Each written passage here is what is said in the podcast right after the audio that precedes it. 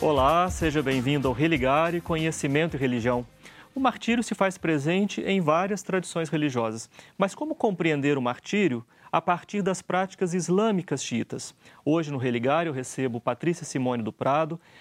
Bem-vinda, Patrícia. É um prazer receber você aqui. A casa é sua, né? Já é a quarta vez que você é vem verdade. Obrigada, ao Religare. Flávio, pelo convite. Esse tema do martírio, ele não, ele está presente nas tradições é, religiosas, né? Uhum. Há alguma especificidade dessa narrativa do martírio nesse grupo religioso é, xiita?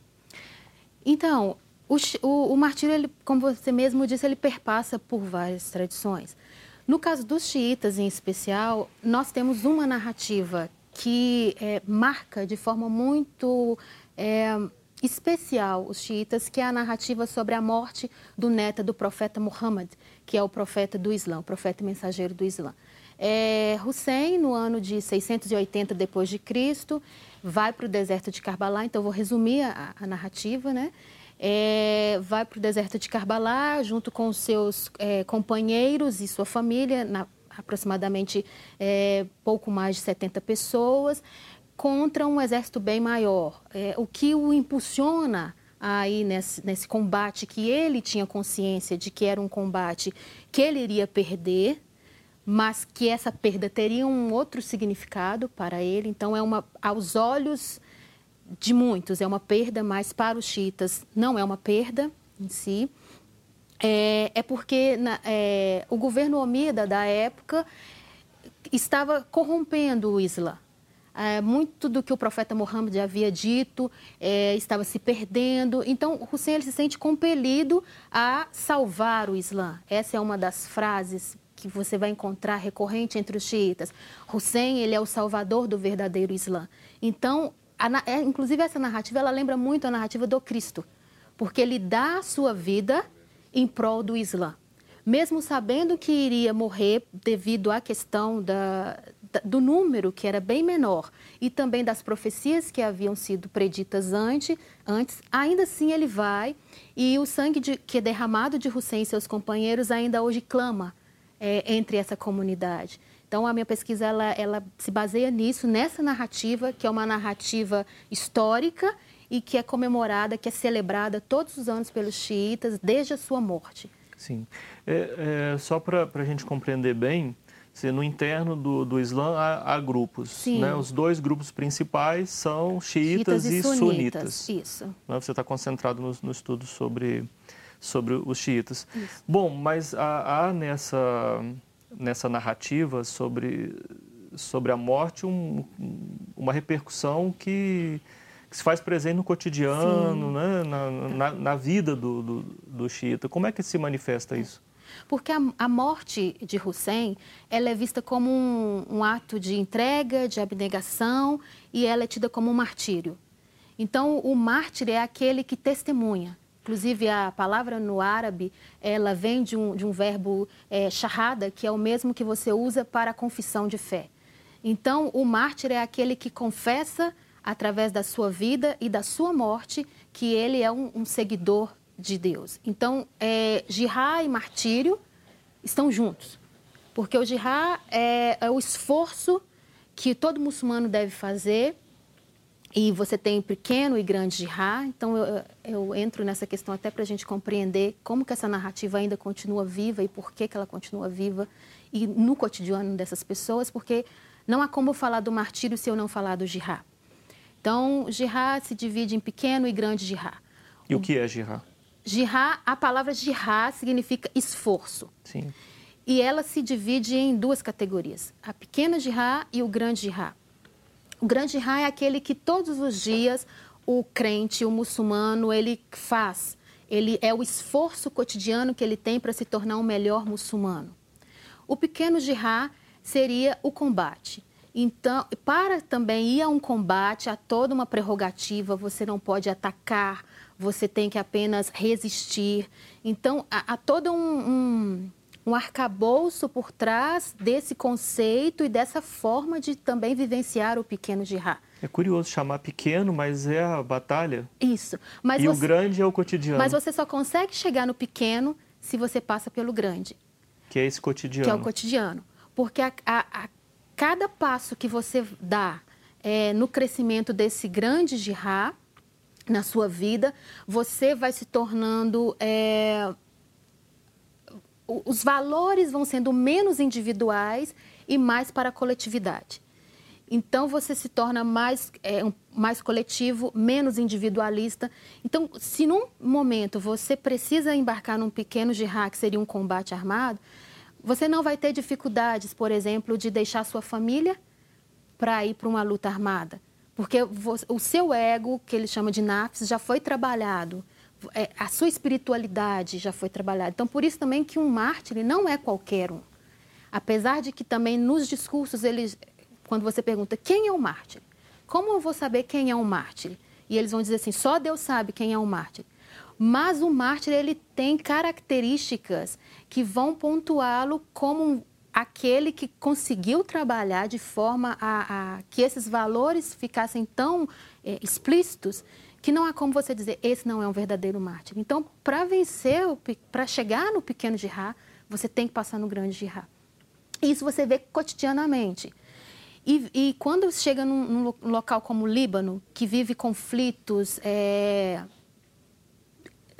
de forma muito intensa e, e em, em intervalos pequenos, em momentos pequenos, você entende isso.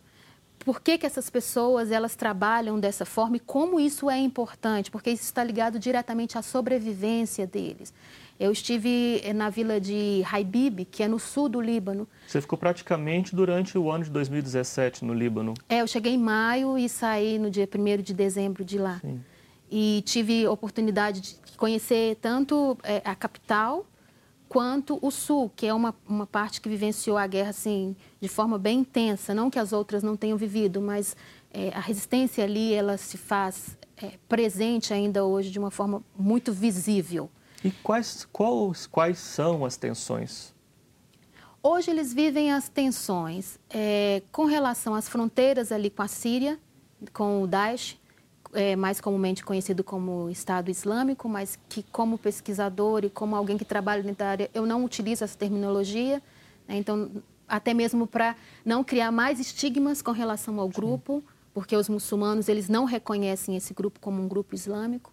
Então, a atenção é com, com esse grupo, porque as fronteiras são muito porosas, é, a qualquer momento eles podem entrar. Então, hoje, a resistência islâmica xiita, Hezbollah, está na Síria combatendo o Daesh. Eu tive contato com familiares de pessoas que estão lá. É, tive a oportunidade de conversar com jovens que estão lá e que estavam num período é, de visita à família, porque eles vão para o combate, ficam algum tempo, depois fica, voltam para o Líbano, é, tiram 15 dias e voltam de novo. Então, eu tive é, oportunidade de conhecer esses jovens, conversar com esses jovens. Isso, para mim, foi muito importante, até mesmo para essa questão do martírio ficar mais clara. E uma tensão que é sempre, que sempre existe, é com Israel. Porque mesmo Israel se retirando do Líbano, você não tem um acordo de paz. Né? Não foi assinado um acordo de paz, mas apenas uma retirada. Sim. Patrícia, é é muito no nosso cotidiano, para o público comum, senso comum, melhor dizendo. É, você fala xiita, mas você logo pensa em algo associado à violência é. ou a radicalismo. Uhum. É, como é que a gente consegue fazer assim para tirar essa, esse, esse vínculo? Eu acho que um, um, dos primeiros exercícios que nós devemos fazer ao analisar qualquer grupo, não apenas os xiitas, mas outros grupos, principalmente grupos religiosos, é, primeiro, olhar o grupo de forma individual e contextualizada. É, conta para nós um pouco dessa trajetória e dos seus estudos atuais. O que, que você está pesquisando nesse momento, em particular sobre é, o grupo xiita. Né? Você começou os estudos sobre o Islã já no mestrado, né? Isso. É, em 2009, quando eu ingressei na especialização em Ciências da Religião, comecei mapeando a questão do fundamentalismo. O campo em si, com os xiitas, ele ocorreu no mestrado e com o grupo de Foz do Iguaçu. No momento eu estou no doutorado, continuo com, também com esse grupo, mas ampliando para o grupo no Líbano, através de um, de um financiamento da CAPES, pude ir ao Líbano e fazer essa pesquisa de campo. Então, hoje eu trabalho, continuo trabalhando com xiitas numa procura pela compreensão do martírio a partir de uma determinada narrativa muito especial para os xiitas. É, como nós começamos a discutir, um, um dos primeiros exercícios seria separar os grupos, porque cada grupo tem uma forma de vivenciar e contextualizar. Porque eu não posso dizer que o grupo xiita do Brasil é, tem práticas como o grupo xiita do Líbano, por exemplo. São xiitas, têm a mesma base teológica, mas a forma de vivenciar certas práticas, elas diferenciam até mesmo pela questão contextual. O martírio, por exemplo, é uma delas. O martírio é um conceito caro para qualquer xiita, mas nem todos os xiitas vão precisar é, estar num pequeno jihad, ir para a Síria, por exemplo. Então, a contextualização é muito importante. Então, quando é, esse jargão, né, os xiitas são radicais, é, ele se torna presente no, no, no cenário xiita em 79, por causa da Revolução Iraniana. Como não sabiam nomear o que estava acontecendo, então se diz há um fundamentalismo religioso e fundamentalismo se tornou sinônimo de, de radicalismo, de intolerância e foi acompanhando e esse termo é, impregnou nos chiitas. Então os chiitas hoje eles carregam esse estigma de ser um grupo mais violento, um grupo mais radical. Só que nós precisamos olhar não só para os chiitas, mas para qualquer grupo religioso, em especial para o Islã, que carrega muito essa marca, esse estigma. esse estigma de ser uma religião violenta. Eu preciso olhar para os grupos e analisar grupo a grupo, porque ali você tem questão, questões teológicas, lei, formas de leitura da sua tradição. Então, eu não posso dizer essa religião ela é mais radical. É, seria algo sem, sem lógica. Então, o meu conselho é: se você quer entender um grupo, se você quer entender os xiitas, você precisa olhar os xiitas mais de perto. E é o que você está fazendo, né? É o que né? eu estou fazendo. E agora você está formulando né, essa expressão pedagogia do martírio. Sim. Não é? Isso aí é a pérola da sua tese doutoral. É, o que, que você está identificando como essa pedagogia do martírio na narrativa xiita? No primeiro momento que eu propus esse, esse trabalho, é, eu pensei que eu estava unindo conhecimentos de área, porque eu venho da pedagogia, venho das ciências da religião, estou em relações internacionais. Mas à medida que a construção foi, foi tomando corpo, eu percebi que ali havia algo novo. Não existe uma pedagogia do martírio construída mas existem elementos que apontam para uma prática, para uma pedagogia e que tem na narrativa de Hussein a sua base. Então, a minha busca é essa. Quais os elementos é, apontam para essa pedagogia? E, e pra... o que, que, você já encontrou? E, para isso, é, eu estou mapeando também três instituições de longa formação. Hum. Né? Uma vez que eu trabalho com a questão do, da, do ensino, do aprendizado, que é a religião, a escola e a família. A, a minha proposta é observar esses, essas três instituições e, a partir de categorias que foram retiradas das entrevistas da observação participante com os chiitas do Brasil, que se tornou um campo exploratório para mim, ver o que se repete nessas instituições. Até o momento eu ainda estou em construção. O que eu posso adiantar é que eu não tenho condições de criar um conceito e dizer a pedagogia do martírio é mas eu posso dizer os elementos que eu encontrei na, nesses grupos e começar a dizer o que eu estou chamando de pedagogia do martírio para aquela comunidade. Porque se eu disser que a pedagogia do martírio é, eu corro o risco de fazer o que nós acabamos de é, pontuar, que é tentar dizer para o todo uma coisa que é da parte. Então, um, um dos meus projetos futuros também é esse, é mapear é, essas pedagogias é, do martírio em outras comunidades, ver o que se repete e aí sim construir um conceito para o campo. Você estava falando, quando a gente conversava um pouco antes aqui de iniciar a gravação, é, de algo que chamou a sua, a sua atenção é, numa, na prática escolar no Líbano, não é? É. Que a escola levava crianças para a oração no túmulo dos mártires. Isso. Os mártires são muito especiais. É, eu tive a grata felicidade de conviver com familiares dos mártires. E eu digo isso porque, como é, vindo de uma outra tradição, aprender isso com eles, para mim foi muito enriquecedor. E Você conviveu com famílias? Sim, né? convivi com famílias é, e eu vi muito como e que eu acho que é uma coisa que nós poderíamos aprender com eles é como eles lidam com a morte. E isso é ensinado desde a mais tenra infância. Então, essas crianças elas participam tanto dos rituais, como o ritual da Ashura, que conta a, sobre a morte do Imam Hussein, e são dez dias, então a, as, os familiares levam as crianças e elas participam não só de ouvir, mas elas participam de forma ativa. Então, elas distribuem alimentos, porque é uma prática entre eles distribuir alimentos.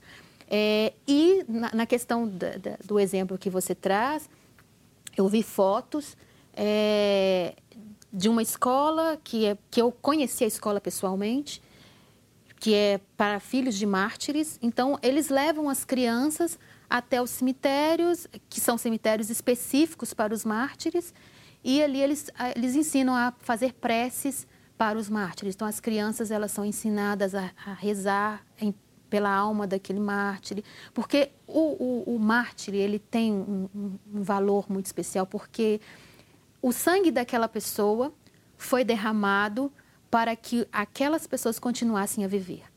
Então, quando você pergunta para uma mãe, o que, que você sente? É como eu perguntei para uma mãe diante do túmulo do filho dela. O filho dela morreu no ano passado na Síria, um jovem de aproximadamente 22, 23 anos. E eu perguntei, o que, que você sente diante desse túmulo? E ela me disse: Ele está aqui. Então, as visitas são recorrentes.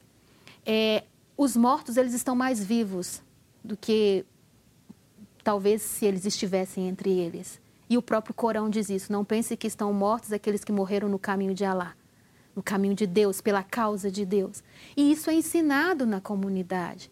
Então, a memória, os espaços de memória, a memória coletiva, ela é alimentada e ela é alimentada tanto através desse corpo que caminha até um cemitério, como através das casas. Você sabe que ali tem uma casa de um mártir porque a foto dele está do lado de fora e há um respeito por toda a comunidade, por aquela família, porque uma mãe gerou um filho, preparou um filho que foi ensinado dentro dos ensinamentos a ponto de entregar a sua própria vida pela comunidade.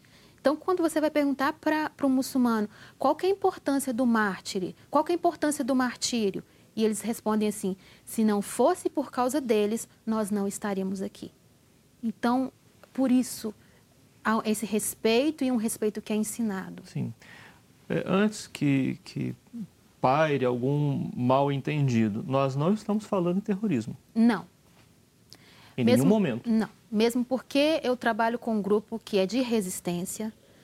As entrevistas que eu fiz e as visitas que eu fiz são é um, com um grupo considerado de resistência, que é o grupo de resistência islâmica Hezbollah. Dentro do Líbano, ele é tido como um grupo de resistência. Em vários estados-nações, inclusive no Brasil, ele é visto como um grupo de resistência. E aí, para você dizer o que é uma resistência, o que é um grupo terrorista, há toda uma, uma forma de analisar, né, que eu acho que aqui não, não caberia a gente entrar nisso, mas, é, e quando eu digo do mártir, é, é aquele rapaz que está junto com esse grupo, que é um grupo militar, que vai até um, um outro país lutar uma guerra contra terroristas e que morre em combate. Sim. E o papel da mulher? A, a mulher Essa ela é pedagogia muito, do martírio que você ela é tá muito especial. Compreender. Ela é muito especial porque e ela vai ter na narrativa de Imam Hussein exemplos que vão lhe dar, vão lhe guiar e vão lhe dar força, como a da irmã do Imam Hussein, que é Zainab, que após o martírio de ter presenciado a morte do irmão, dos companheiros, do próprio filho, é a que sobrevive e é a, a primeira narradora dessa narrativa, porque ela é, é, por causa de Zainab, a irmã de Imam Hussein, que essa narrativa ainda sobrevive. E essa personagem dessa narrativa se torna um, um exemplo para essas mulheres que criam os seus filhos, que os veem crescer e que os preparam para também vivenciar o pequeno jihad. e que e esses meninos só vão com a bênção da, da mãe. Então não é uma questão que elas não estão conscientes, elas estão muito conscientes. Eu tive a oportunidade de entrevistar uma mulher na faixa uns 34 anos, ela tem quatro filhos, três meninas, um menino. O marido é combatente do Hezbollah. Enquanto eu entrevistava, ele estava na Síria, lutando contra o Daesh. E eu perguntei para ela, mas e se, o que, você espera do seu filho? Né? Você tem um menino, um único menino e três meninas. Como você prepara tanto os meninos quanto as meninas? Nós preparamos as crianças da mesma forma. Essa menina, as meninas eu as preparo para serem mães, para serem esposas, para serem companheiras e o meu filho para dar prosseguimento ao que o pai dele está fazendo. Você acha que se o meu marido morrer na Síria, eu vou levar ele para um outro lugar para que ele tenha uma outra vida? Não. O meu filho vai continuar. Então, essa mulher, para mim, ela é o alicerce.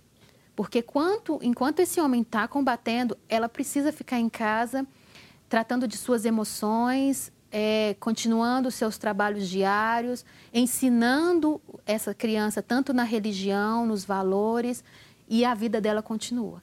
E continua também quando esse homem, quando esse filho morre. E continua de uma forma ainda mais intensa, é, como essa mãe que eu contei, o, o, a história dela, é, que a gente estava no cemitério e ela Sim. falou. Então, essa mãe, todo ano, desde que o filho morreu, ela participa da, da, da parada, é, porque a forma de vivenciar a Shura, que é a celebração desse martírio, distingue.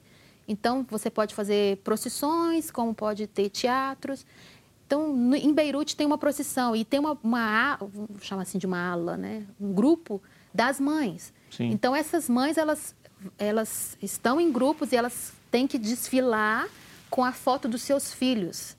Então, ao mesmo tempo que há um orgulho ali, demonstrando para toda a comunidade: o meu filho morreu por vocês, há também uma dor que é real. Patrícia, muito obrigado pela sua Eu participação. E a gente volta na próxima semana com mais um Religare Conhecimento e Religião. Até lá.